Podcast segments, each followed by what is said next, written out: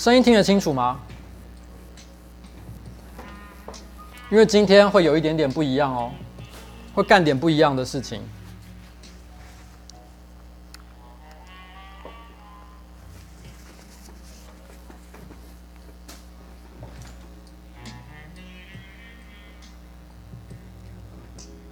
会有电流音，现在还有吗？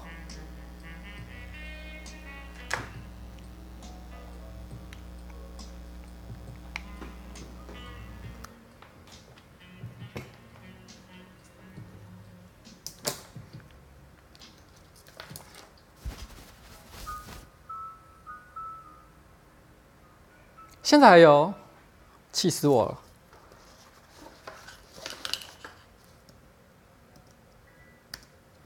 好，我们现在在技技术测试当中。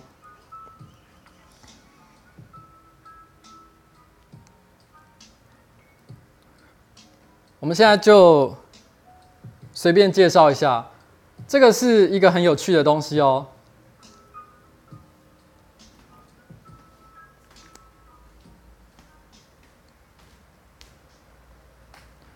这是 Red Bull 今天送来的东西啊！等一下，我要先把那个关掉。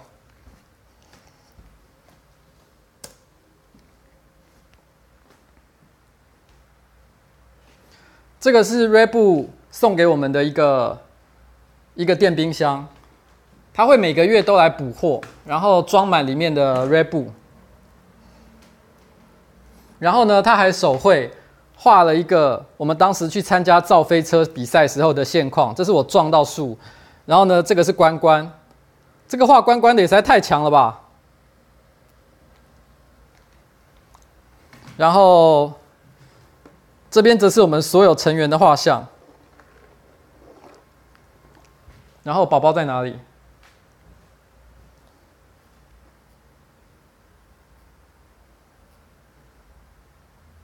哎，宝宝不见了。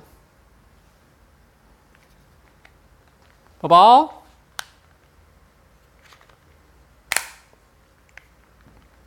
宝宝真的不见了。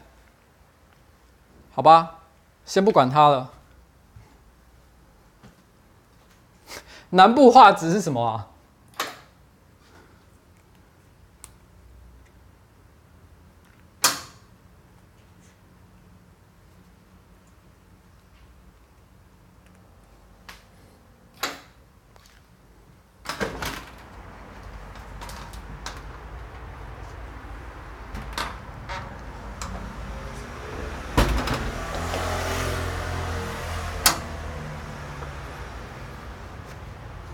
哎我忘记东西了，不好意思。哎，宝宝，等一下，等一下，等一下。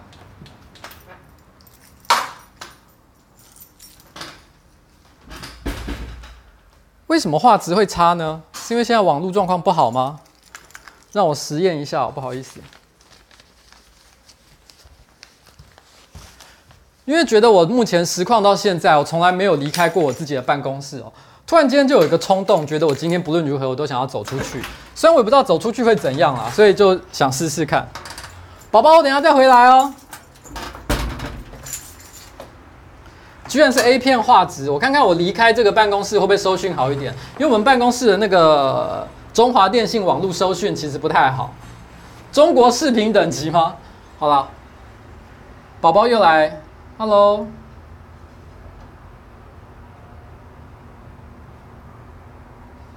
宝宝，宝宝，宝宝要出门喽。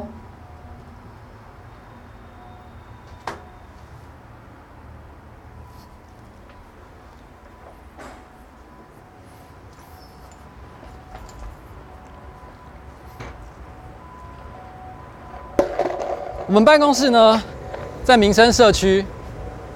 呃，这附近有一个叫六号水门的地方，走进去之后呢，就是河堤公园。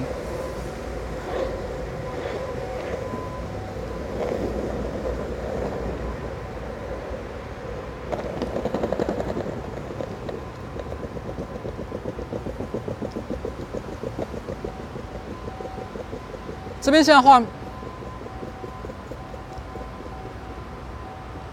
因为这里是中呃民生社区的边陲地带。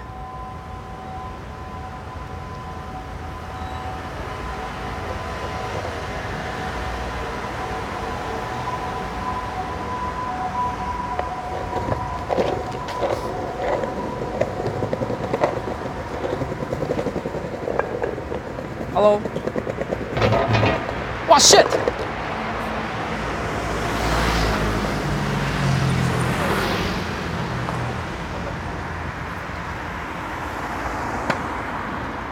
如果等一下还是持续很卡的话，就算了。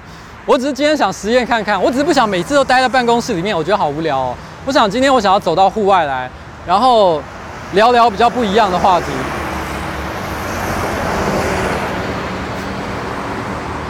A 片都没有这么惨吗？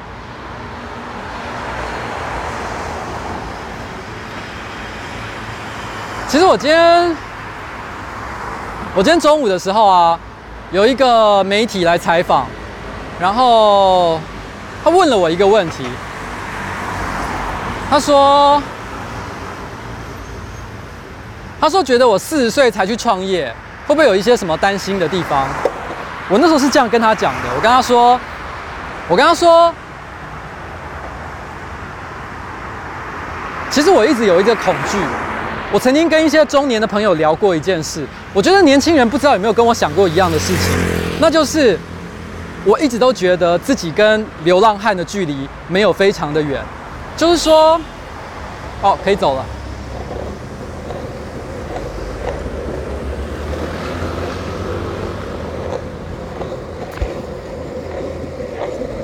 什么叫做跟流浪汉的距离没有很远呢？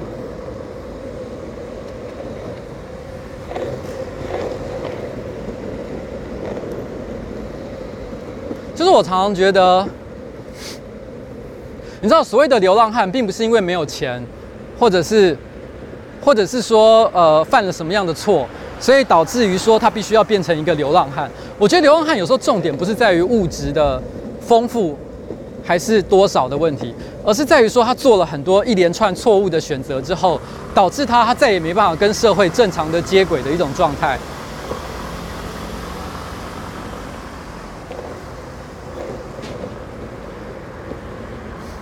大家还是说看不太到，是不是？我靠，shit！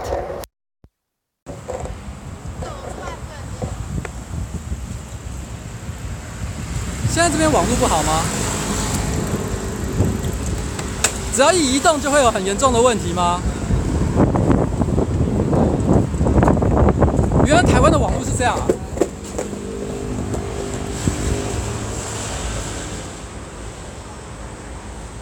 所以一移动就有问题。啊！我本来还想一边溜滑板一边一边聊天的。我现在其实是有装麦克风的啊，在这边，这边有一个小兔兔的球球，所以真的是不能够不能够溜滑板啊！我本来今天还想一路溜到情人桥，哎，我想溜到呃。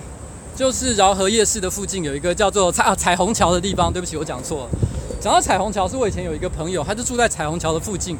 有一次我要载他回家，然后呢，他就跟我说：“你只要把我我的家就在彩虹桥的对面，这样子。”他我听完这样讲，我就说：“哇靠，怎么听起来这句话好悲壮哦？我什么叫做你家就在彩虹桥的对面？你是赛德克巴莱吗？”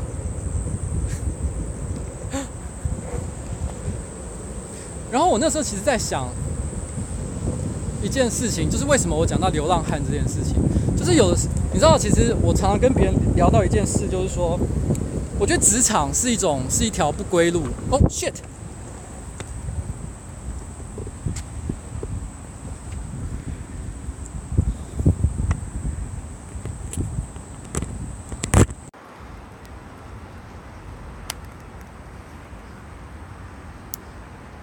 突然觉得今天真的好像我做了一个很错误的决定，我是不是根本不应该冒险跑出来啊？感觉好危险！我刚刚还卡到自己的麦克风线，差点滑倒。就是，你看这边是河滨。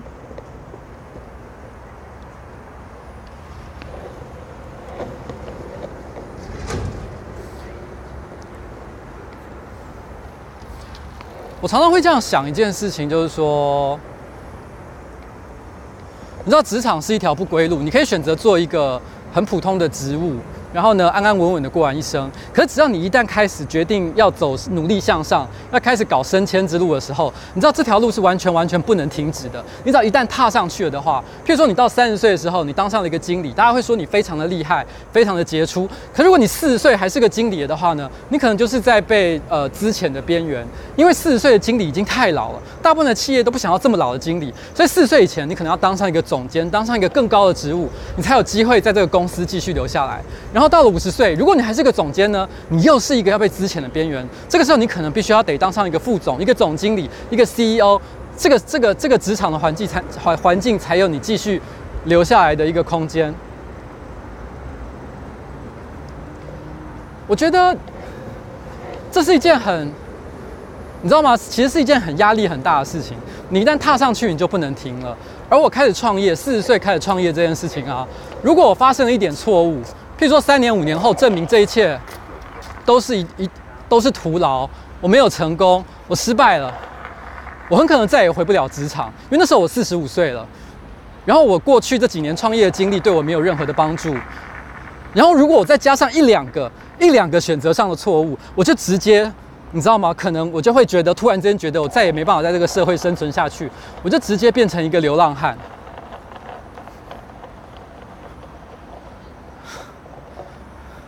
那个时候心里就会觉得很可怕。你有时候走在路上，你知道，我有时候走在路上，我看到流浪汉，或者是看到一个七八十岁的老人，我内心就会有很多很多恐惧的想象，譬如说。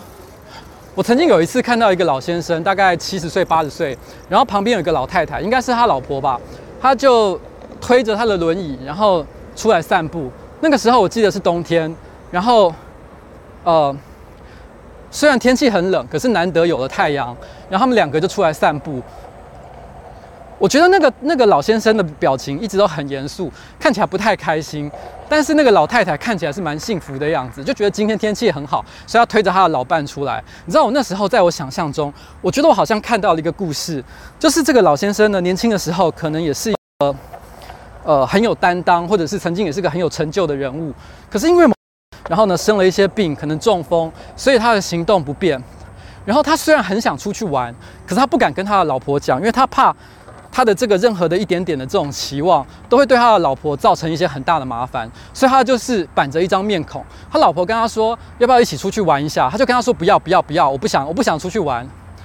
可是他老婆还是硬着把他硬着头皮把他推出去，然后晒太阳。其实老先生的心里可能很开心，可是他不敢表现出来，因为他这个时候很倔强，因为他一直想说不要，我不想麻烦任何人。知道我那个时候内心就是这个感觉，就是我七十岁、八十岁的时候会是一个什么样的状态？如果我的身体健康并不好，我造成周周围的人很大的麻烦，该怎么办？你知道，身为一个年纪很大的人，你如果身体健康不好的时候，你想要有尊严的活下去，你只能靠一个方法，就是有钱。如果没有钱的话呢，就没有任何尊严。然后。如果我在四十岁到五十岁之间做了一连串错误的选择，导致我其实再也没办法过有尊严的晚年生活的话，到底该怎么办？你有时候想到这件事情，就觉得非常的恐惧。我会不会给很多周遭的人带来带来很大的麻烦？我一直心里想着说，我将来年纪大的时候，我一定要好好照顾我的老婆，然后照顾我身边的朋友。可是如果我才是那个最麻烦的那个人呢？那个时候内心就会觉得好恐怖哦。上个礼拜啊，我谈 YouTuber 经济学的时候，我有聊到一个，我有聊到很多各式各样不同的 YouTuber。我不管是聊到像是九 Man，或者是我聊到像是这个浩浩，或者是聊到尊小玉放火，我聊到很多很多不同的人。我都会用一个比较相对的观点，就告诉大家说，其实不管你喜不喜欢他的内容，其实你都应该要，如果他的表表现很好，很多观众喜欢他，你就应该要试着去理解为什么他的观众喜欢他的原因，然后呢，然后然后去尊重不同文化的一些一些表现。我当时是这么说的啦。其实这个很大的原因是来自我之前在人类学呃领域的一个实验，在人类学呃的领域的实验的时候啊。呃的的人在人类学的训练里面，其实我们一直告诉我们的这个这个领域的学生，就是说，我们对所有的文化必须采取相对的观点。就是说，呃，你可能譬如说你看到一个文化，然后呢，它允许年轻的男女呢自由的做爱，不一定表示他们淫乱，可能这就是他们文化的一个现象。所以你你单纯的只是看到他们，就是你知道吗？可以每天晚上很开心的约炮，不一定是一个邪恶或者下流的象征，很可能这只是他们这个文化的一个特质，而且跟他们为了要在这个环境下生存下去，可能有一些特殊的功能上的一些关系。然后，可是，在讲这种文化相对论的时候啊，人类学家也会问自己一个问题：你知道，像在非洲有一些文化。他们会杀女婴，或者是说一个女婴刚生出来的时候呢，他们会把她的阴蒂割掉，这都是一个非常残忍而且不人道的行为。所以，当你看到了一个文化有像这样很残忍的文化的时候，你可以认同他们也是相对文化相对的观点吗？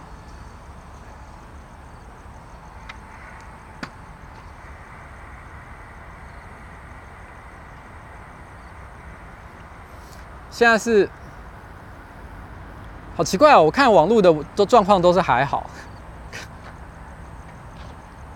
啊，气死我了！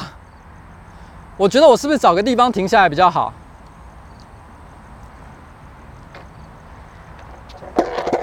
？Shit！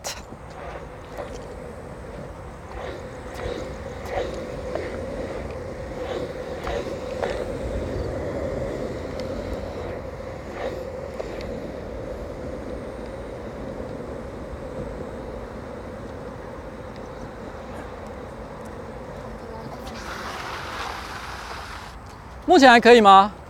我移动到这里会不会比较好？如果我移动到一个地方比较好的话，我就不要走了好了。这里是不是比较好？如果告诉我比较好，我现在就留在这里。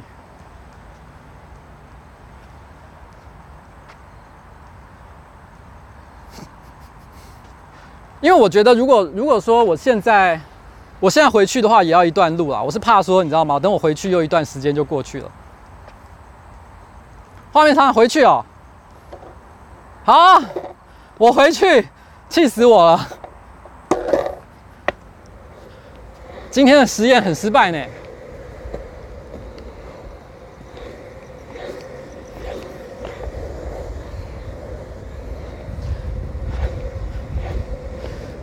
我刚刚讲那个文化相对的观点，其实我想要讲的事情是。虽然我一直告诉我自己必须要尊重所有不同的创作上的理念，可是有有没有我完全不能忍受的创作者？其实是有的。有一些创作者，我看到他们的内容，有可能是因为品味上的不能接受，我一看到我就觉得全身起起赌烂。有像这样子的，也有他本身所传达出来的意识形态或者是政治的理念，我一看到就想一拳给他猫下去。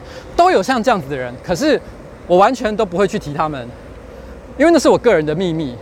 这件事情大概一辈子只会在我的心里面。我想要讲的事情是，这世界上的确是有我不能忍受的事情的。其实上一次在直播，我后来回去看我自己的直播内容，我发现有很多事情，虽然很多人都说哇，好像讲得很好，然后呢讲得很有逻辑。我还记得那时候有一个我在游戏业的朋友，他也有跑去看我的直播。他看完之后就说：“哎，怎么好像我们以前在游戏业分析游戏营运数据时候的情况？他觉得是这个样子。可是我那时候却有个感想，我觉得，我觉得其实我没有讲的很深哎，甚至我觉得我讲的有点太浅了。好多跟数字有关的观念，后来一不小心，因为聊天室非常热络的关系，我就被拉走了。我不知不觉都在讨论一些特定的 YouTuber 的或者是网络创作者的一些表现。可是我觉得其实那不是重点，因为我本来的重点是要讨论数字跟一个频道之间的关系。可是我却没有好好讲这个议题，我后来是有一点点后悔的啦。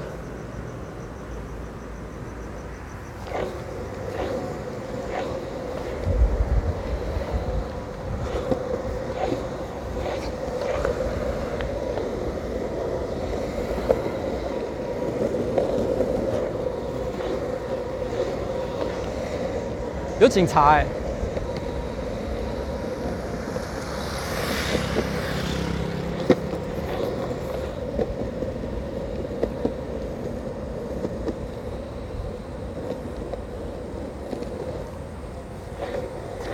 好啦，我正在回家路上了，我正在回家路上了。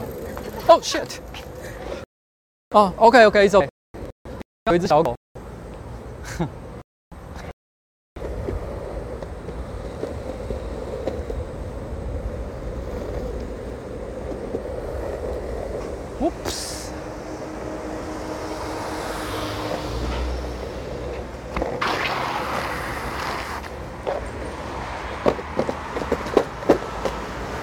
好。我快要回到办公室了啦，但是还要过几个红绿灯，就是我现在已经到水门口，这里是水门口。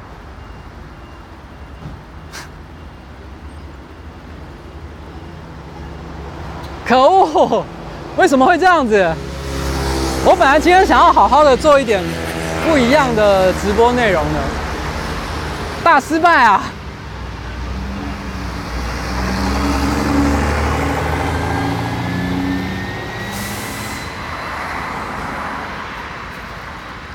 好，好，好，我会，我会，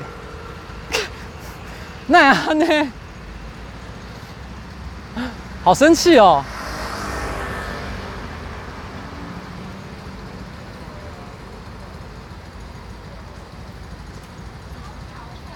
你知道，人生就是一连串错误选择的开始，所以如果我今天哦，可以走了，Sorry，Sorry。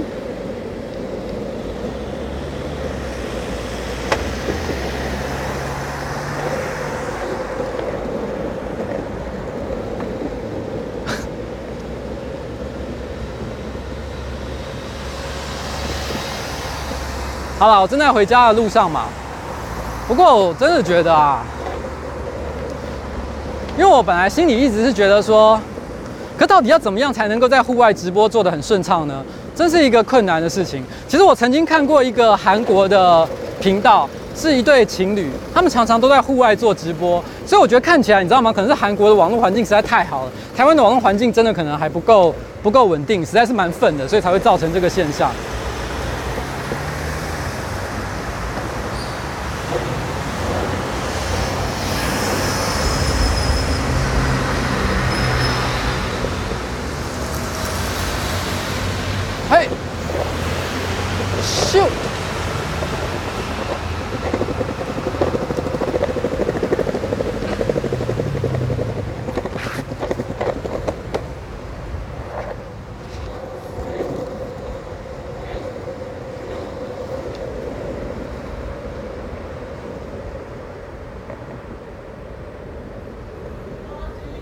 哟，哦，Hello，Hello，Hello，Hello，哦，对，我在直播，谢谢。哇塞，居然有邻居，居然有邻居从楼上跟我打招呼，好炫炮哦。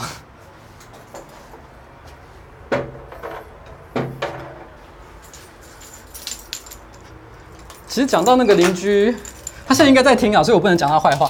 哎嗨，宝宝宝宝宝宝啊！不要出去，不可以，不可以，不可以，不可以。不过也不是坏话啊，就有一次啊，有一次有两个 YouTuber，一个叫 Nico 乌喵，一个叫做黑仔熊，他来我们办公室玩。然后，然后他来我们办公室玩的时候，好喘哦。然后。正好在楼下就遇到我们楼上的一个邻居，然后他立刻就讲出黑仔熊最近拍的影片，然后还说他也有看我们公司的工作室的影片，然后说是我们工作室的粉丝这样。可是你知道吗？我们在这个楼下其实已经住了大概一年左右，他完全没有特意过来打招呼，真的是也蛮有趣的啊。因为前阵子还有里长的儿子，就是里里长的儿子突然之间跑到我们办公室来，然后他也说他有看我们的影片，觉得我们我不知道是不是认真的啦，也可能是他随便乱讲。他就说我还蛮喜欢你们的，所以希望你们可以参加一些我们这个里邻里办的一些呃呃活动这样子。李明敦亲睦邻的一些活动，那其实还蛮有趣的，对啊。嘿，好了，宝宝在宝宝在生气。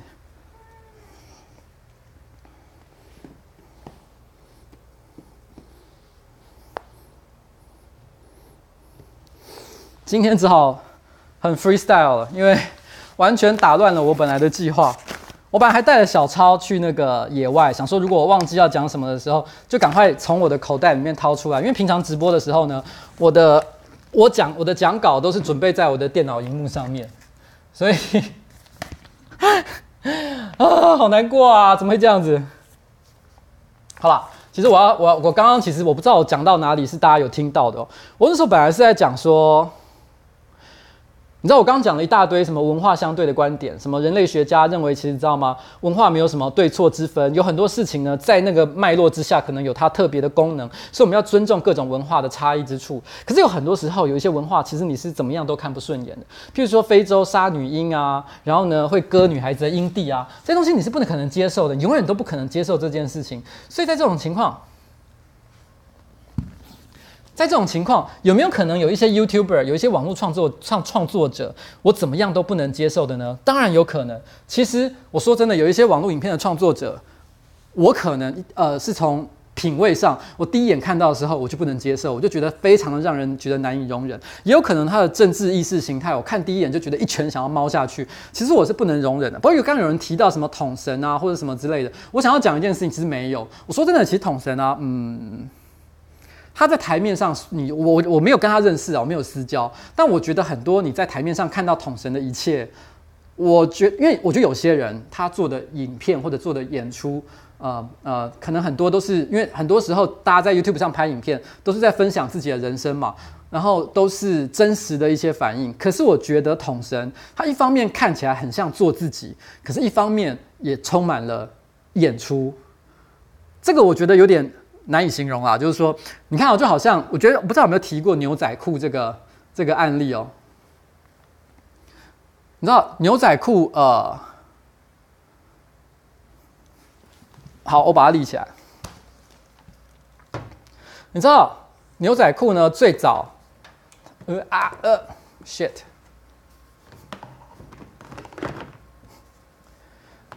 你知道最早。人类世界出现牛仔裤这个东西的时候呢，因为牛仔裤本来是一种工作裤。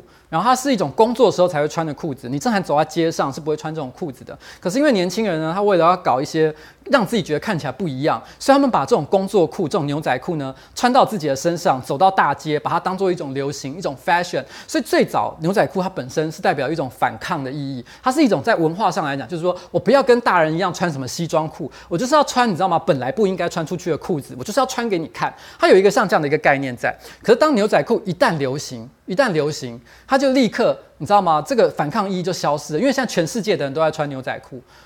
你知道这个这个牛仔裤的反抗意义就被收编了。你还是可以看得到牛仔裤的电视广告，上面会讲说：“哦，牛仔裤是多么的，你知道吗？一个叛逆的，穿牛仔裤就是代表叛逆，代表做自己。可是全世界的人都在做自己的时候，你还在做自己吗？”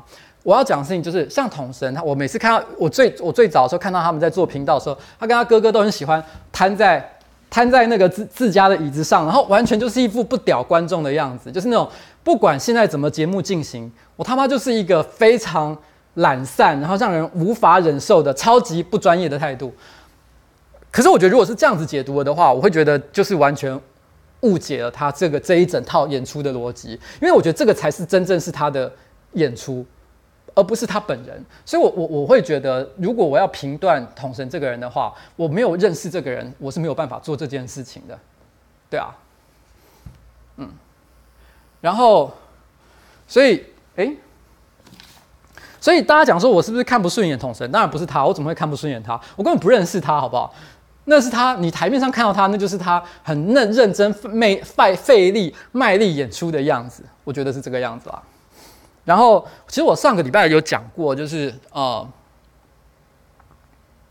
我我有讲过，我一个关键的数字哦，就是说，其实我那时候讲过，平均观看数字跟订阅数，这个平均观看数如果能超过订阅数，是一个比较好的情况。就算不能超过订阅数，你的平一一般日常的观看数字，譬如说，譬如说你一支影片，可能你的订阅是二十万，但你影片最近十支、二十支的观看是超过二十万以上，这表示是一个哦，这这这表示意义是在于说。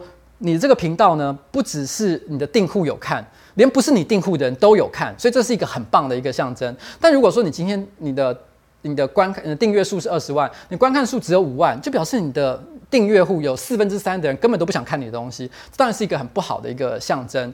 然后，但是这时候同时要观察另外一个数字是每日的成长。那时候我没有讲的一件事情就是说，其实你在讲到讲到那个每日的那个成长的时候，就是。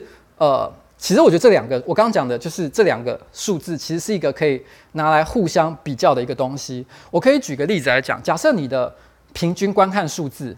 跟你的订阅数之间的比例是很好的。譬如说，你有二十万的订户，可是每次都有十五万的人愿意看。虽然没有超过你的订阅数，可是大部分的观众都还是有来看你的影片，忠诚度还是蛮高的。所以这是个健康的指向。可是你的每日成长却变得很低，可能每天成长只有一百、一百五、两百。那这代表什么意思呢？代表说你的内容虽然挺好的。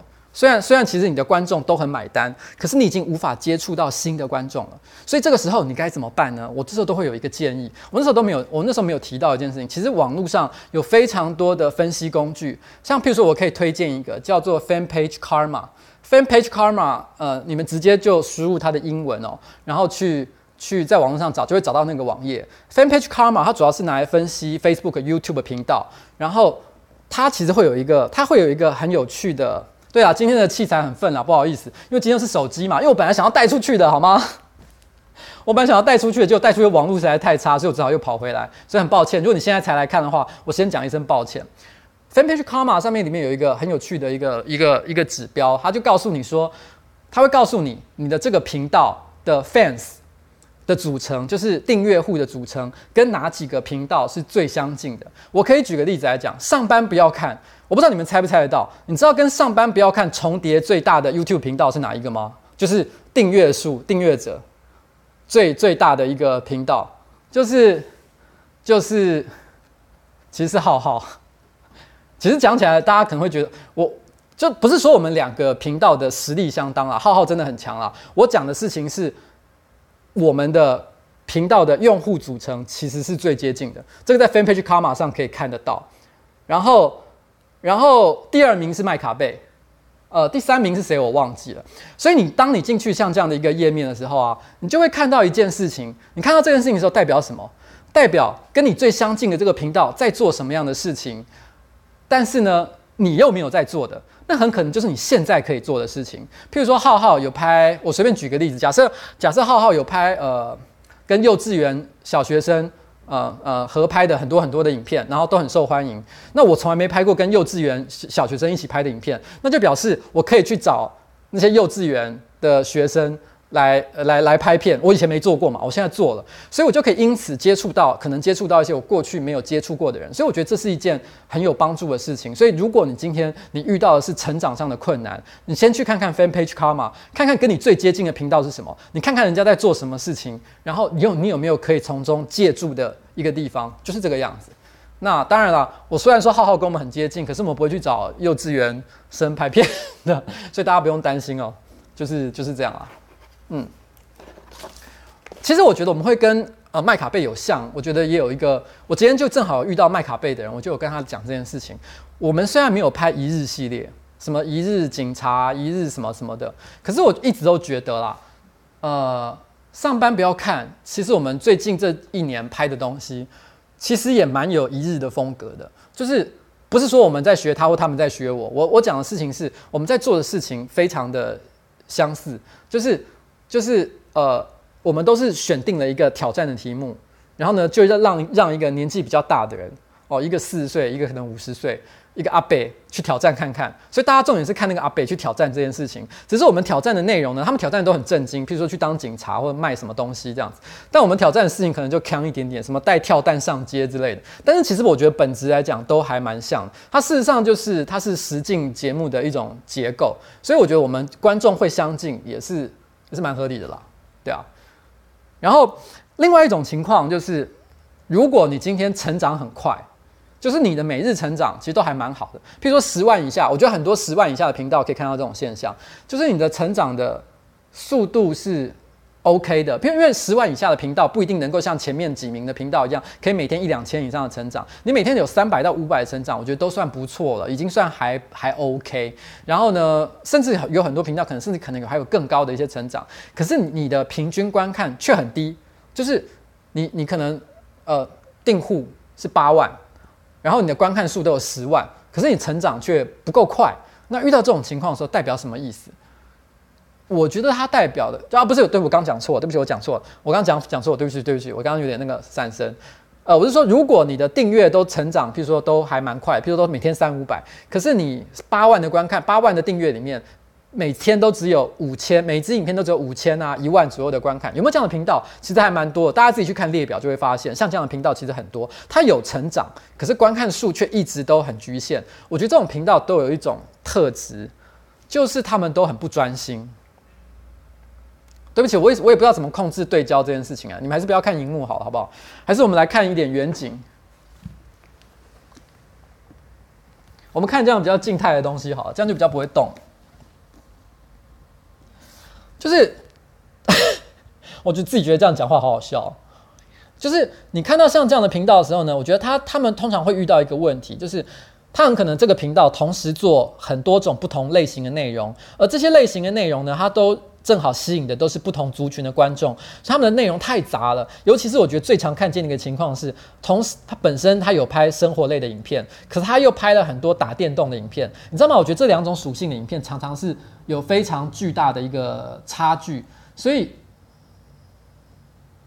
很累啊，超级累了，好不好？我现在等于是在做做棒式在讲话，哎，就是呃。不过讲到做棒式哦，我昨天去一个朋友的工作室，然后他们就邀请我去去呃呃，在他们的那个工作室里面，然后然后就是比赛做棒式这件事情嘛。结果不知不觉呢，我竟然呃做了两分十七秒，然后打败了那边的好像其他人了。然后我本来没有想到自己可以做这么久，所以看起来虽然年纪大了，然后但是身体还是非常非常的硬朗，非常的健康 啊。宝宝跑了，他可能心情不太好。我觉得像你看到我刚刚说的那种频道的时候啊，他们都有一种特征，就是他们，尤其是我觉得看到很多那种打电动的那种频道，打电动频道其实都会有这种问题，因为其实虽然有很多呃专门以游戏为主的频道，成长是非常快的，像什么阿红啊、蠢蠢啊，或。那种那种就是完全玩玩 Minecraft 的那的那一票，其实成长都非常非常的好，所以玩电动本身是没有问题的。可是当你一边做电动，又在做其他类型的内容的时候，其实我觉得你的观众会互相排斥，尤其是你一些为了看你生活的类的内容而进来的人，他看到你在打电动影片的时候，他们可能会觉得这个这个频道并不是他想要的，然后他最后发现比例太过悬殊，他甚至可能完全放弃订阅。所以我会。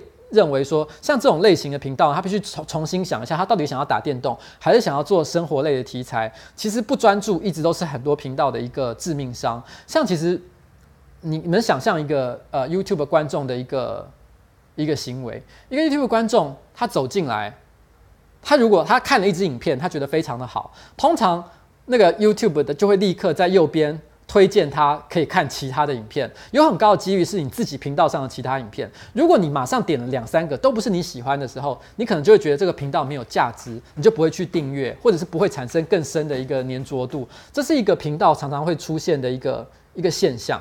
那所以其实刚刚有人讲说我们家就是这样，对不对？因为我上次有讲过，我们家其实就有一点这个现象。可是我们最近的内容其实已经算是比较有统一整合成某个比较。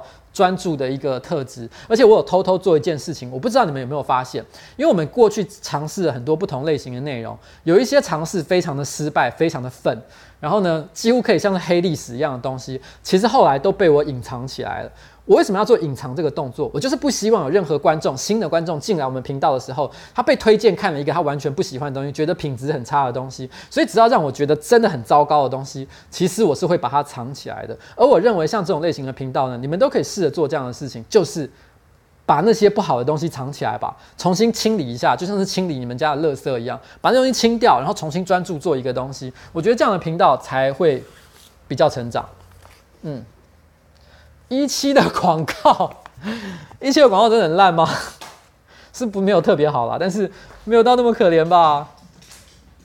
嗯，如果你两个都很低了的话，那就表示这个频道快不行了。就这样，所以你一定要赶快加紧努力。这是我上次我觉得我没有讲得很清楚的，因为我觉得这两件事情有一点点有有一点点说的不是很清楚。因为在游戏业，我们在评断一个手机游戏会不会，哎，他，大家看一下，宝宝的尾巴现在是勃起状态，他现在勃起哎，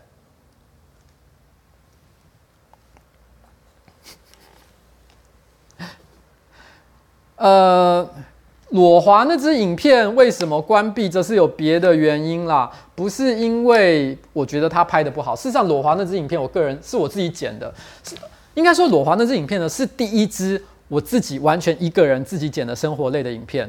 我那时候是觉得我非常的喜欢他，我觉得他好屌，然后，然后，哎。但是总而言之呢，因为种种大人的理由，所以我们暂时把它关闭了。这是一个没有办法的事情啦。嗯，其实我觉得这件事情我也可以稍微跟大家沟通一下，就是说为什么我们都不太……嗯，他现在到底是看到了什么东西？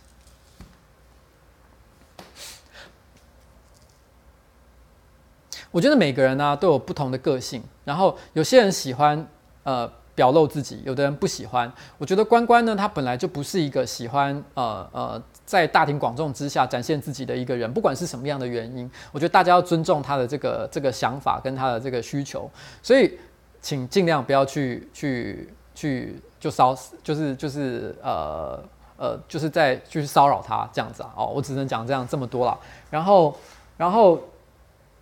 像我自己啊，我自己的频道，呃，其实曾经有过一支影片，因为某些原因，呃，有些人有注意到，但很多人都没有注意到，他不小心把我的手机电话号码给揭露了出来，所以其实我的网在网络上是找得到我的手机电话的，然后最近有些人找到了，然后呢，开始一开始起先只是有人加我 Line。但我也无所谓，反正加我赖我，我不一定要有什么反应嘛。如果我不认识你，我也不一定会有什么反应，我不一定要答复你讲的话，也没什么特别意义的话。但是最近发生了一件很离谱的事情，就是有一天晚上凌晨三点钟，然后我接到了一通电话，然后凌晨三点哦，我接到了一通电话，然后他就说，他就在里面嘻嘻笑，我忘了他呃，他就突然一群感觉像是一群人在里面笑得很开心，他说呱吉吃大便。然后就把电话挂掉，这样子，还是说呱吉喜欢你？我忘了，反正是其中一句话。因为当时反我正正准备要睡觉，突然接到那通电话，我也是蛮吃惊的这样子。然后，呃，Well，我没有生气。我先讲，我没有生气。但是我要说真的，你知道知道，如果你今天是白天打的话，我我会比较有礼貌一点。但是你是凌晨三点打的，你知道吗？这实在是。这实在不是一个很好的行为，哈。然后，请你们不要那个，嗯，就这样。那那那个那个，其实也有很好心的观众啊，主动传简讯简讯跟我说，哎，我是在那个某某影片里面看到你们的那个那个你的手机电话号码，然后想要警告我。我后来一直在犹豫，到底要把这个影片把它关起来，因为其实我一直觉得这是人生的，我人生当时就是做这件事情嘛，我。我好像我也没有什么好，我又不是很害怕别人，你知道吗？要对我做什么奇怪的事情，所以我就没有很很积极的去做这件事。而且说老实话，要得到我的电话，我觉得除了这个方法之外，应该还有很多很多。因为我的手机电话号码是从我大学时代，大学四年级一直用到现在，所以将近有差不快二十年的时间，我从来没有换过任何手机电话号码。我有一次跟朋友聊起这个话题，他们都会说：“哎，你怎么会完全没换过电话号码？”我说：“为什么要换电话号码？谁要换电话号码？二十年来都用同一支啊。”然后。然后，呃，我是不晓得其他人怎么样啊，但是有些人就是常常会觉得好像换电话是一个蛮有需要的一件事情。所以这二十年来，我在很多很多各种各式各样的大小场合，然后呢，各种地方，我都留下了我的电话号码。所以我每天都会收到好多广告讯息，喝茶、吃鱼啊，然后各式各样的东西啊。所以我我根本不觉得，你知道吗？我自己需要烦恼这件事情啊。嗯，对，就是就是这样。好了，我也没有要宣传这件事。其实我讲完这件事情之后，可能等一下就会把那个影片关掉了。我只是想，因为我这几天一直在想这件事情，我到底要不要把我的电话号码给关起来？因为我一直都有一个原则，就是你知道，有些人在网络上讲了一些话，他如果觉得他讲错话，觉得很后悔，会把他的话删掉。然后因为有些人觉得这是一种负责任的态度，因为这表示说，因为我讲错话了嘛，所以我当然不能让我讲错的话给给给关闭起来，就是就是要当然要赶快把它立刻关闭起来，免得它继续造成更多的伤害。可是除非我讲的话，我觉得伤害到的是别人，如果伤害的是我自己的话，我从来不会删我任何的留言。所以网络上其实有很多地方可以找到我过去讲过一些很蠢的东西，包含我大学时代，我还记得大学时代呢，我曾经在网络上跟为了很多无聊的问题跟别人争论一些，就跟人家打比战了。我。小时候都自己觉得是战，自己我觉得很中二嘛，觉得自己是战神，很会跟别人，你知道吗？吵架，然后在网络上讲一堆无微博的。可是你知道吗？那些言论，我现在回头看都超丢脸，超级愚蠢。然后，可是我从来不删这些东西，因为我觉得你讲了，你就要你知道吗？你就要面对你所讲出来的话的后果。所以你任意的把这些话删掉，我觉得也是一种不负责任的态度。所以我从来不删我自己的这些东西。这是这是我个人的观点了。嗯。然后其实有人就问我一个问题，我记得在我上次上一支影片啊结束之后，就有人问我一个问题，他就说：“哎，最近很多 YouTube 频道都会出单曲，然后出音乐。”他问我说：“我对这件事情的观点怎么样？”我忘了是在旁边的留言看到了，还是是私讯问我的。哎，我想喝个水，不好意思，我要去倒杯水，实在太渴了。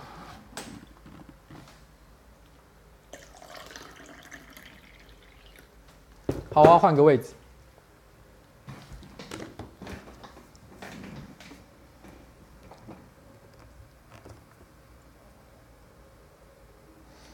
我要讲，其实说老实话，这件事情我当然没有什么特别的观点啊，就是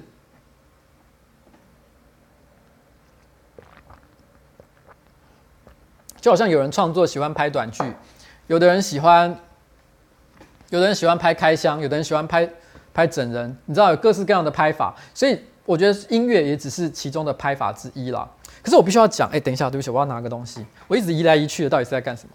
我刚发现我忘了一样一件事情，双下巴都被看光了，年纪大了就是会有双下巴。哦，讲到这个帽 T，我顺便讲一件很无聊的事情。其实我后来我穿这件帽 T 穿了很久啊，因为这个品牌我还蛮喜欢，所以我穿很多。然后我有一天才被一个女生提醒说：“哎，你有注意到吗？这只熊上面长了一只鸡鸡，哎，就是他有画鸡鸡出来，你知道吗？”我才发现，你知道我穿的这件这个 T 恤已经穿了一年，我才知道这个上面有画鸡鸡，是一个女生跟我讲，其实还蛮锵的。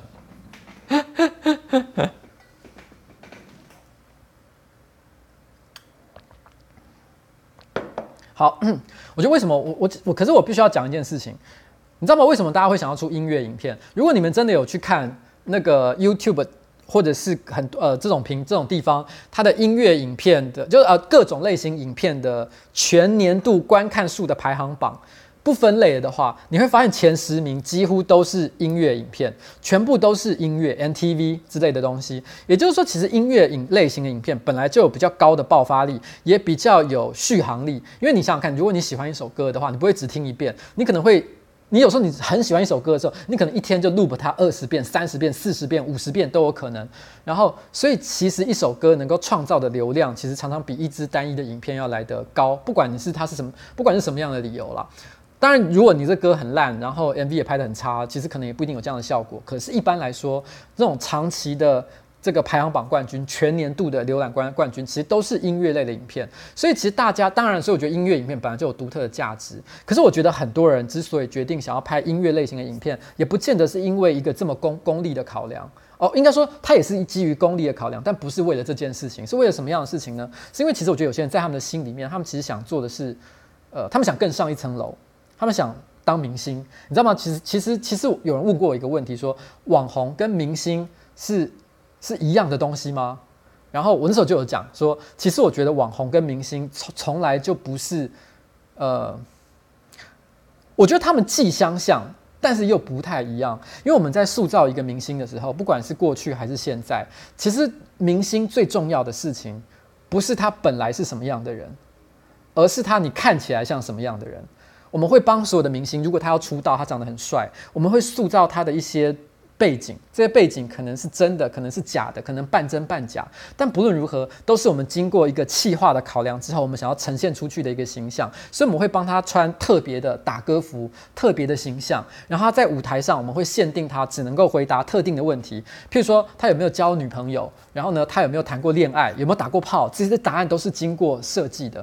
也就是说，其实明星是一种虚假的东西，它是一种，它它的它的它之所以有价值，是来自于说它虚构出来的形象有多么的吸引人，而且它所塑造出来的神秘感有多么的让人，你知道吗？就是觉得啊，我真的觉得好崇拜这个人哦，是是像这样的一个感觉。可是有很多所谓的网红，他们其实是在贩卖他们自己的人生，所以他们都是把自己真实的那一那一个部分，直接一片一片的切割下来，然后血淋淋的放在盘子里面端给你看。在这个情况之下，网红虽然同样获得了很多人的喜欢，可是他是他跟那种你知道虚构出来的东西不一样，他是非常把真实的东西拿给你。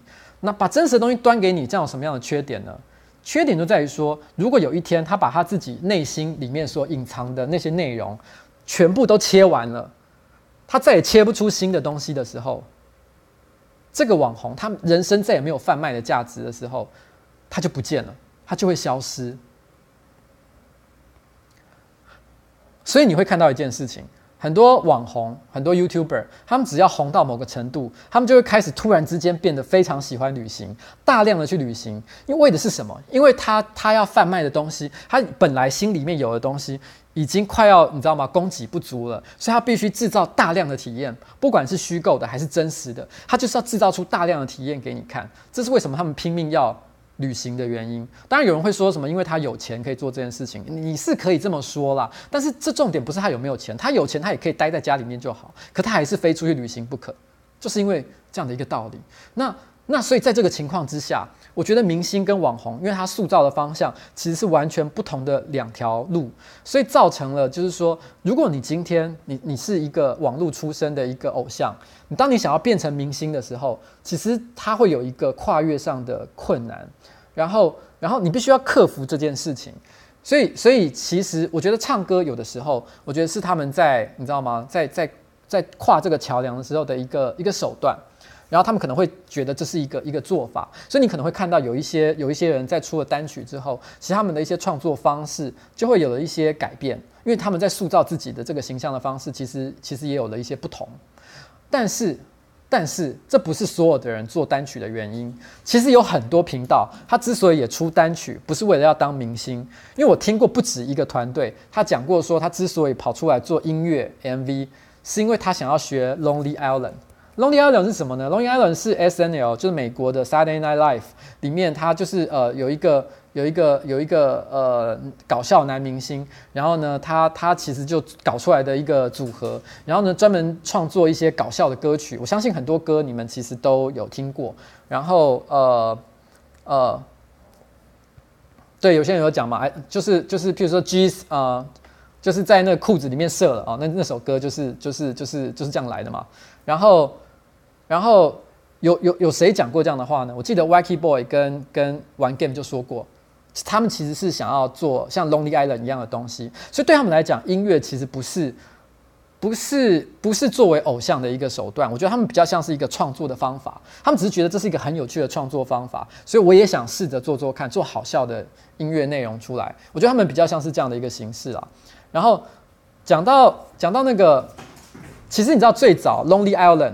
然后他们所创作这种搞笑歌曲，然后呢，最早曾经在台湾出现的是叫做《Dick in the Box》，就是呃呃盒子里面有一只老二，然后呢，然后他其实就是在讲圣诞节，然后要送女孩子圣诞礼物，但他什么都没有打算要送，他只有送一根老二给她，他把他老二放在他的盒子里面，所以请那个女老女女孩子开箱去看他的老二，然后呢，这是最早我记得他们所创作的一个歌曲，因为当时还找到了那个。那个呃大甲就是那个 Justin Timberland 吧，是这个名字吗？应该是他吧。然后就跟他跟他就是呃呃合合唱这首歌。所以那以前我那时候不太喜欢呃那种美国的那种青少年偶像，可是我没想到 Justin 本身这么好笑，因为那个那个歌曲他的那种表现实在太强了，所以感觉就很可爱这样的，还有对他的印象就完全改变。然后然后台湾最早。翻译 Dig in the Box 的人，其实就是我。那个大概是在 二零零五年还是二零零六年，那个时候 B.C. Loy，然后好色龙，反正那一票现在在大家在网络上看到那些专门做翻译的人，通通都还没有出现，还不知道在哪里的时候，其实我就已经翻译过 Dig in the Box，然后呢，我把它放到网络上。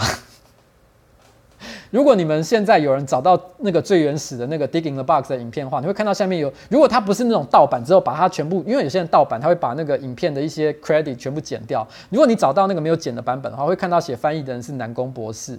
只是当时我是个人兴趣去翻的啦，我也没有想，因为那个时候你知道，二零零五年谁想过这东西可以赚钱？你知道二零零五年呢、那个是十二年前的事情，你知道吗？所以那时候我只是单纯的做做好玩的啦，然后然后。就放到了网络上去，然后呢就被大家到处拷贝来拷贝去，然后我也只是我也没想想过这件事情可以赚钱。其实我这辈子啊有过很多像这样的事情，就是我做了一件事情，然后有一点点你知道吗？超越时代太多了，所以没有没有办法在那个时代赚到钱这样子。然后呃，像是我在零七年的时候，我有写部落格嘛，我那时候部落格也写到算是排名蛮前面的，但是因为零七年的时候写部落格是没办法赚到钱的，所以我写一写就觉得啊好烦哦。已经没兴趣了，所以就没写了。然后，然后呢？结果后来现在呢？后来可是写部落格这件事情就变成是一件可以赚钱的事情。我大概只要再撑个两年，你知道吗？就可以靠这件事情赚钱，所以有点可惜。而且，而且我在零七年的时候，我写的是一个游戏相关的部落格，然后写一些跟呃呃呃游戏啊，然后然后漫画、动漫画啊，然后奇幻文学相关的一些东西。啊，算了，我不要讲这些啊，好烦哦！大家都觉得我在老人在在，算了，我不讲，我不讲了，烦死了，气死我！可是我必须要讲一件事情哦，就我刚刚讲的音乐影片这件事，就是呃，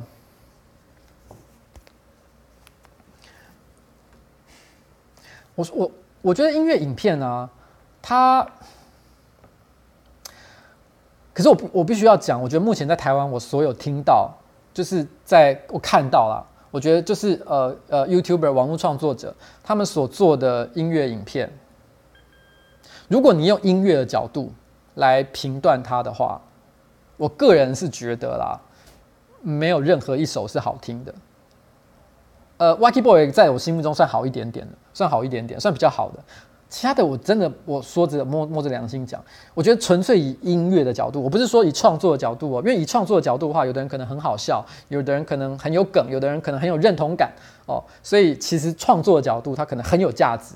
可是纯粹就音乐这件事情来讲，我觉得没有一首歌是好听的，这个完全是我个人主观的观点啊。那我甚有时候我都是都会觉得，我甚至于会觉得说，呃。我心里在想啊，就是一些传统的音乐制作人，他们在看待像这样的现象，我都不知道他们会，我心里都会在想说他们会怎么想，就是说他们可能内心我不知道啦，我想象中啦哦，就是因为因为可能呃，啊算了，我不要讲这件事情，我只能说，就是我一直都觉得，因我因为我不要代替别人发言，我只能说，我觉得这些音乐其实不好听，嗯。但是是我主观的观点，因为你们也都有看我的直播，很多人都有看我的直播，所以你们应该都有发现，就是说，呃，其实，其实我的音乐品味本来也就不是很主流嘛，我喜欢的很多歌都有点怪怪的，所以，所以我不喜欢台面上这些歌也是非常非常的合理。OK，好，就这样。然后其实我今天你知道吗？我今天的话题是有一点点被打乱了。我本来今天是想说，你知道，沿着沿着那个河滨公园一边溜啊，然后一边讲一讲一些景色啊，然后讲一讲跟流浪有关的事情啊，然后不知不觉的我想要带到那个，我想要带一下，因为上个礼拜我没讲一个东西是关于 Facebook 的事情。哎，猫咪回来了，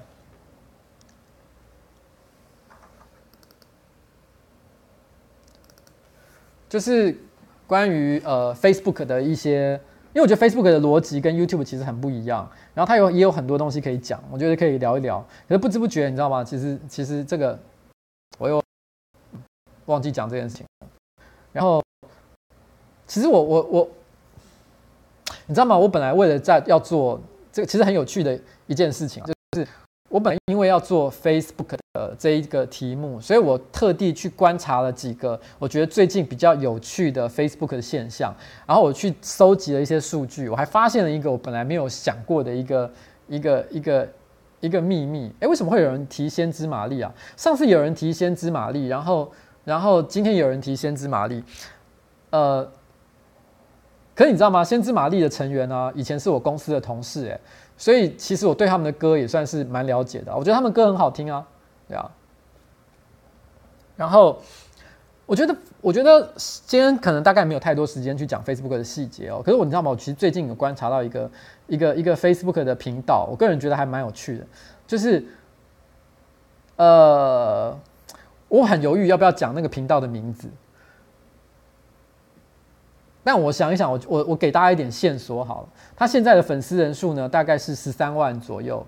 然后，然后呢，我第一次看到他的内容的原因呢，是因为我看到他的一个广告，因为他他把他的影片哦，就是用呃广告的方式推播到一些可能没有订阅他的他的呃 fan page 的人的页面上，所以我就看到了他的广告。看到广告之后呢，我就好奇，我就点了一下那个影片。我发现那影片，我一看就觉得，哎，这个不是。搞什么玩吗？就是说他他不是搞什么玩，但是他的拍法、他的逻辑、他讲的他讲他想要做的事情，完全就是搞什么玩的逻辑。跑到玩具店抽一番赏，然后就是看起来搞不是搞什么玩。然后呢，也是有可爱的女主持人，完全我就是觉得你知道吗？跟搞什么玩大概有六七成像，不像没有百分之百像原因是因为他的主持人呢没有安安边那么的有趣，其他主持人虽然长得可爱，可是就比较弱。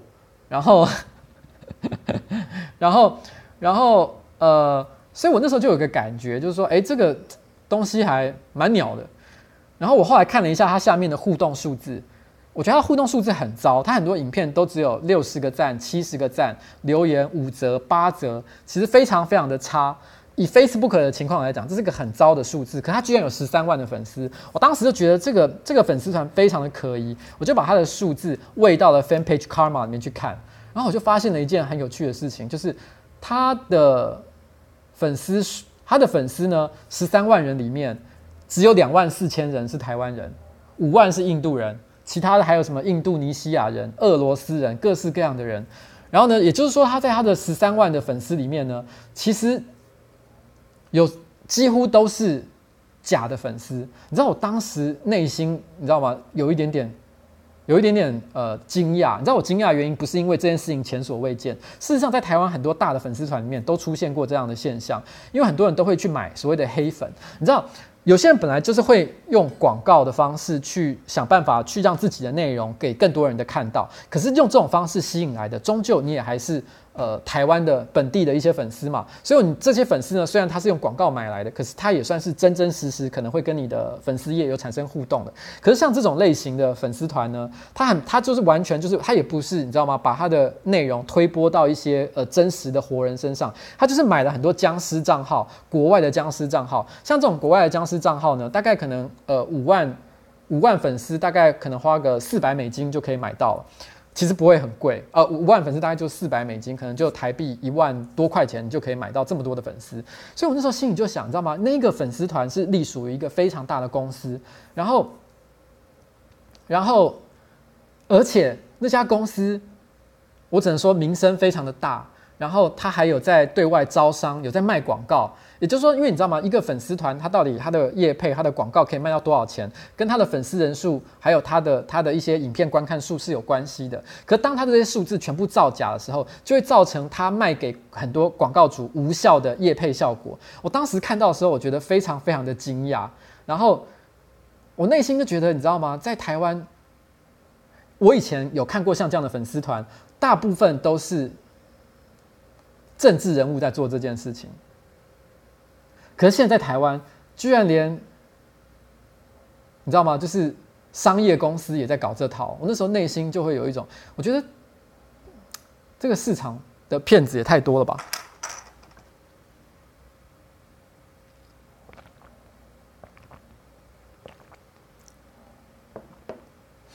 然后 没有，我我我有看到，但是我不想回答，好不好？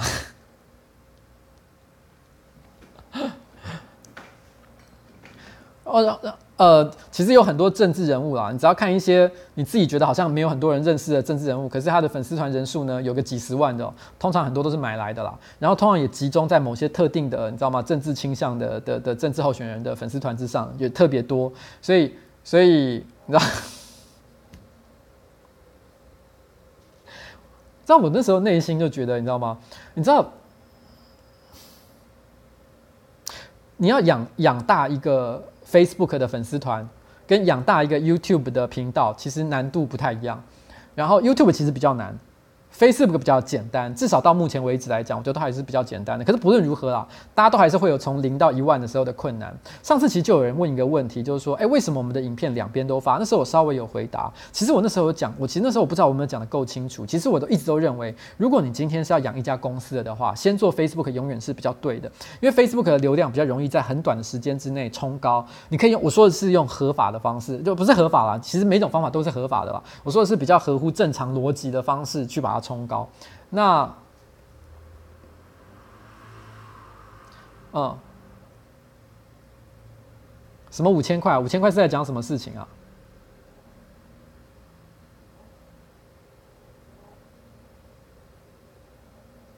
五千是讲什么事情？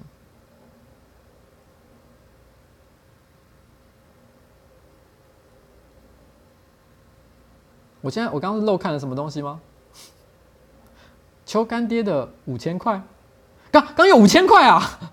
哦哦哦哦，我哦我完全没有注意到这件事情，不好意思，谢谢谢谢，我一直在提醒我五千这件事情，谢谢谢谢，就是就是，可是可是我本来有时候讲话的时候，我就会你知道吗？没有认真在看那个，而且因为我今天是用手机，你知道吗？其实我是比较比较难那个那个，我看那个留言的时候是比较比较比较辛苦啊，拍谁拍谁，好。好，对不起，对不起，谢谢，谢谢，谢谢。然后，呃，我刚讲到什么东西？哦，好。所以，我那时候会有有，这种，我会有一个像这样的一个，我都不知道我讲哪里了，算了，你知道，完全被。好了，好了，好了，我可以讲了，我可以讲，烦死了，就是五千，就是一定要讲就对了，是不是？其实已经有人猜到啦。我其实说的是一期 video。我觉得，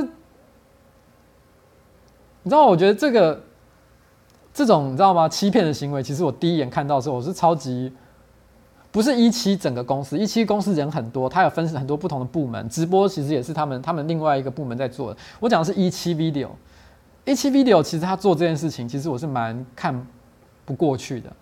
他们其实拥有很多的资源，然后拥呃拥有很大的团队，然后呢，呃，可是他完全是用作弊的方式在做这件事情。其实我猜测啦，他老我甚至我觉得他老板可能甚至于都不知道发生了这个状况，因为你知道吗？我刚刚有说了，买买五万粉只要四百块美金。其实这个钱真的不多。我说老实话，我不觉得，因为你知道吗？这等于是在做一个假的粉丝团。你的粉丝团大部分成成员都不是真的活人的情况之下，你这粉丝团人数再多都没有任何的意义。你这些东西迟早，而且这些数字都是摊在网络上的，你知道吗？这个 Fan Page Karma 是一个不用钱你就可以使用的一个服务，虽然它有用钱的一个一个部分啊，但是但是不管。那时候我就有一个感觉，就是说，你知道吗？这简直像丑闻了，你知道吗？你只要一个稍微有点细心的人看了一下你的你的 Fan Page，觉得你的数字很怪异，然后呢再找一一个分析软体去稍微看一下，你就会发现这个根本是一个骗人的粉丝团。然后呢，你居然是一家你知道吗？正在努力迈向上市柜的一个公司干的事情。然后我就觉得说，这真的是让人觉得难以相信。我认为其实不一定是老板受益的行为。我觉得这个很可能情况是什么呢？是一个可能公司里面的高阶主管，然后然后呃，因为老板说你要在譬如说今年年底之内要冲到二十万或者是五十万的粉丝，他给了他一个 KPI，给了一个目标。这目标呢，他觉得哦做起来好难哦，他没有办法做到，所以他觉得他就用一个最简单的做法，就是好吧，那就四百美。金给他刷下去啊，当台币战士。然后，然后呢？你想想看，如果一个高阶主管，他一个月假设薪水十万块好了，一个月呢付个一千块钱美金下去，也多少钱？哦，也不过三万块。然后呢，每个月这样刷刷刷刷刷下刷下去，哎，好像你知道吗？很快就几十万粉丝了。然后呢，这个这个就可以跟老板交代，哎，老板说你你要三十万粉丝是不是？我现在买给你。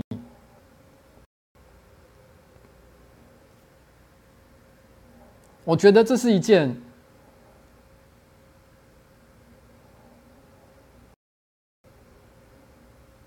我觉得这是一件我个人觉得还蛮没有道理的事情。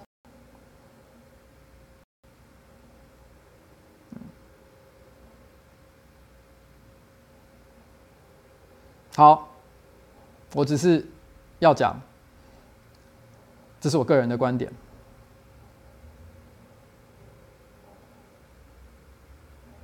有人说这些事情对做行销的人来讲很常见。老实讲，我在游戏业工作，在网络上买假的口碑，做一些假的行销，谁没看过？我当然都看过，我也知道这个事情怎么做，不然我怎么知道行情价是多少钱？可是因为我觉得，你知道，就是因为我同时我也是个在经营社群的人，我觉得很多人跟我一样，绝大多数九十九百分之九十九的人都跟我一样，我们都很努力的在克服成长的问题、流量的问题，想办法从零到一，想办法从一到一百，想办法从一百到一百万，很多人都是你知道吗？拿真枪实弹的努力去做这件事情。可是有人是用这种方式在骗老板的薪水，我其实看了就觉得很不顺眼，就是这样。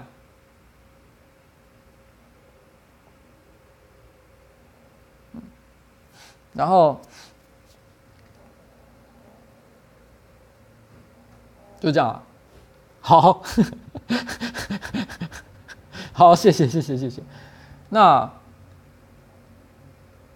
你知道吗？其实我说真的，在呃，Facebook，它在台湾成为一个很重要的行销工具，是这几年的事情。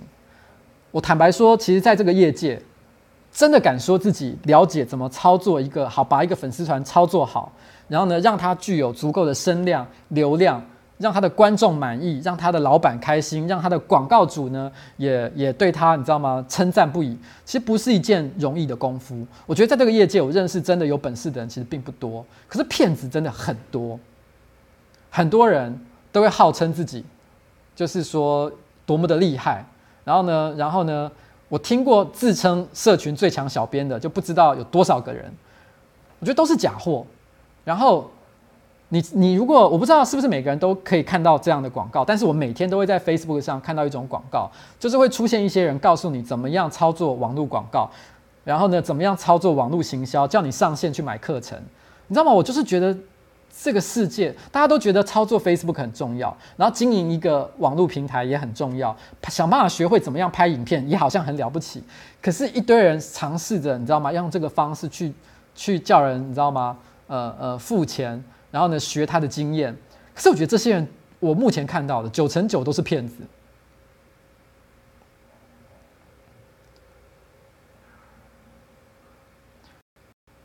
曾经有一次，有人邀请我去一个讲座上课，然后那是久以前邀请的了，对，是非常非常的友善。那我也我也觉得很感谢他们的邀请。可是因为事后我知道他们的。课程收费，因为我知道，我本来以为他的课程就是有些门票也是蛮合理，可是我后来发现他收费稍微有一点点贵。然后我那时候，我我我觉得对方，我要现在讲主办单位，我个人是觉得他们收费要多贵，这是他们的决定。然后他们的学员愿意付钱来，我觉得也都是就是愿打愿挨啦。但是我内心其实就会有点不好意思，因为我要说老实话，如果有任何人想要问我，怎么样拍影片？怎么样做社群？我从来都不觉得这是一件需要花钱的事情。我随时都可以聊，随时都可以讲。然后事实上，很多人跟我私下聊，我从来都没有愿意会隐藏我个人的，你知道吗？对这方面的一些认识。所以当我看到有很多人在拿着这些事情啊招摇撞骗的时候，我就会更觉得，你知道吗？这这些骗子真的很没有，很很没有天良。嗯。这就是我对这件事情的一个观点了。我今天其实本来就是要讲一件事情，就是我觉得 Facebook，大家觉得 Facebook 经营这件事情很重要，可是这个这个世界在教你怎么做这件事情的人实在太多太多骗子了。所以如果你看到有人告诉你说要你去学，你知道吗？这东西就像是宗邪教一样，真正好的宗教，它是不会要你付钱才能够去信仰的。会叫你要先花一笔钱去上一些课才能够信仰的宗教，一定都是邪教。而我觉得在网络上想要尝试用这种课程来教你的，真的大部分都是骗人的。嗯，就是这样。嗯，好吧，我觉得差不多是这样了。就是 今天我也不能讲太久了，然后，然后，其实今天浪费了好多时间了，我自己内心都觉得好。好，很不好意思，而且我刚刚突然讲的很激动，然后现在突然之间回头说，哎，我们来讲一下 Facebook 的那个经营的一些一些数字上的一些事情哦。我突然又觉得好像，你知道，突然之间又冷下来了。而刚刚这么热情奔放，然后现在突然之间又开始讲一些很严肃的事情，我觉得也蛮好笑。所以，嗯，今天就就这样了哦。然后，然后那个顺我的我个人的 YouTube 最近这个礼拜啊，就还没有更新新的内容。所以，呃，我会努力的加紧，在未来的一两天，赶快再剪一支新的影片出来，嗯，就就这样，好了，谢谢谢谢，就是大家这样子，今天觉得好遗憾哦，我本来真的很希望可以一路溜到饶河一山那边去的，嗯，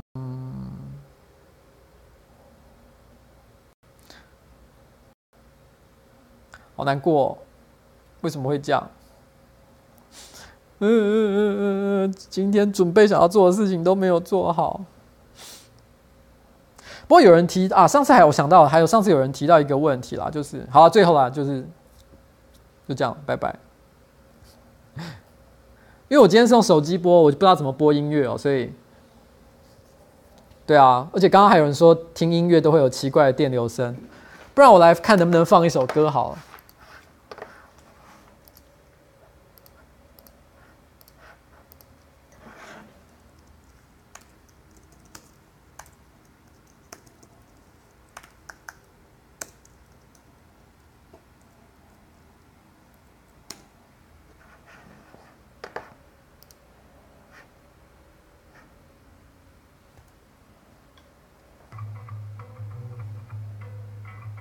这是我老婆呢，今天下午传给我。她说这个东西很酷，叫我一定要听。我听了以后也觉得，干，这音乐真的蛮屌的，我也蛮喜欢的。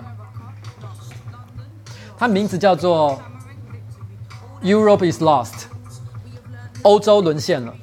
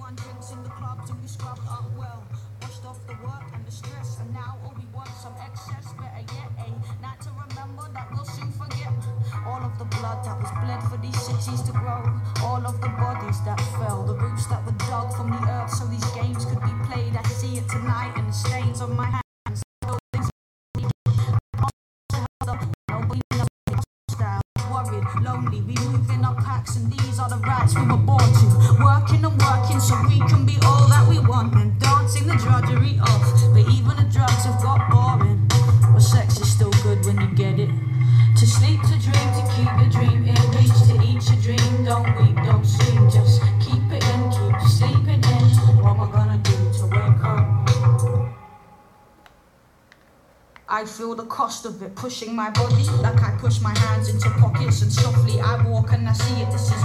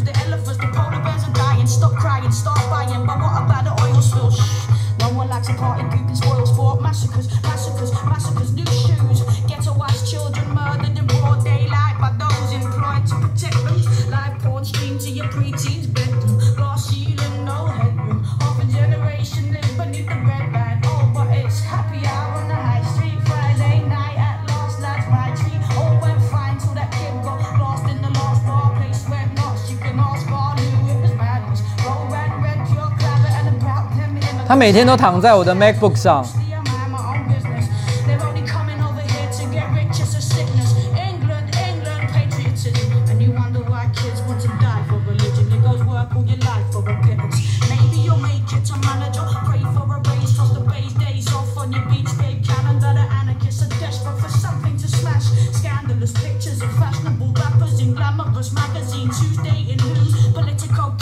其实我觉得这首歌他的歌词蛮屌的，有机会呢可以分享一部分他的歌词给你们听，是一个我觉得有一点愤怒，然后的一首歌。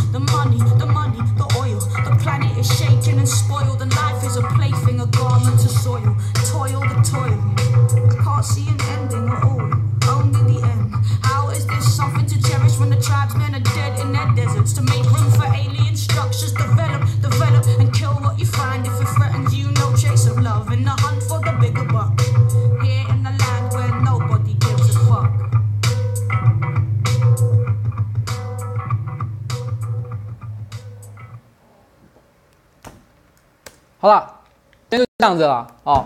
然后下次我会好好再 organize 我想要讲的事情。今天真的是因为我整个节奏有点被打乱了，所以下次好不好？今天我也不知道自己到底在讲什么，气死我了。就这样，拜拜。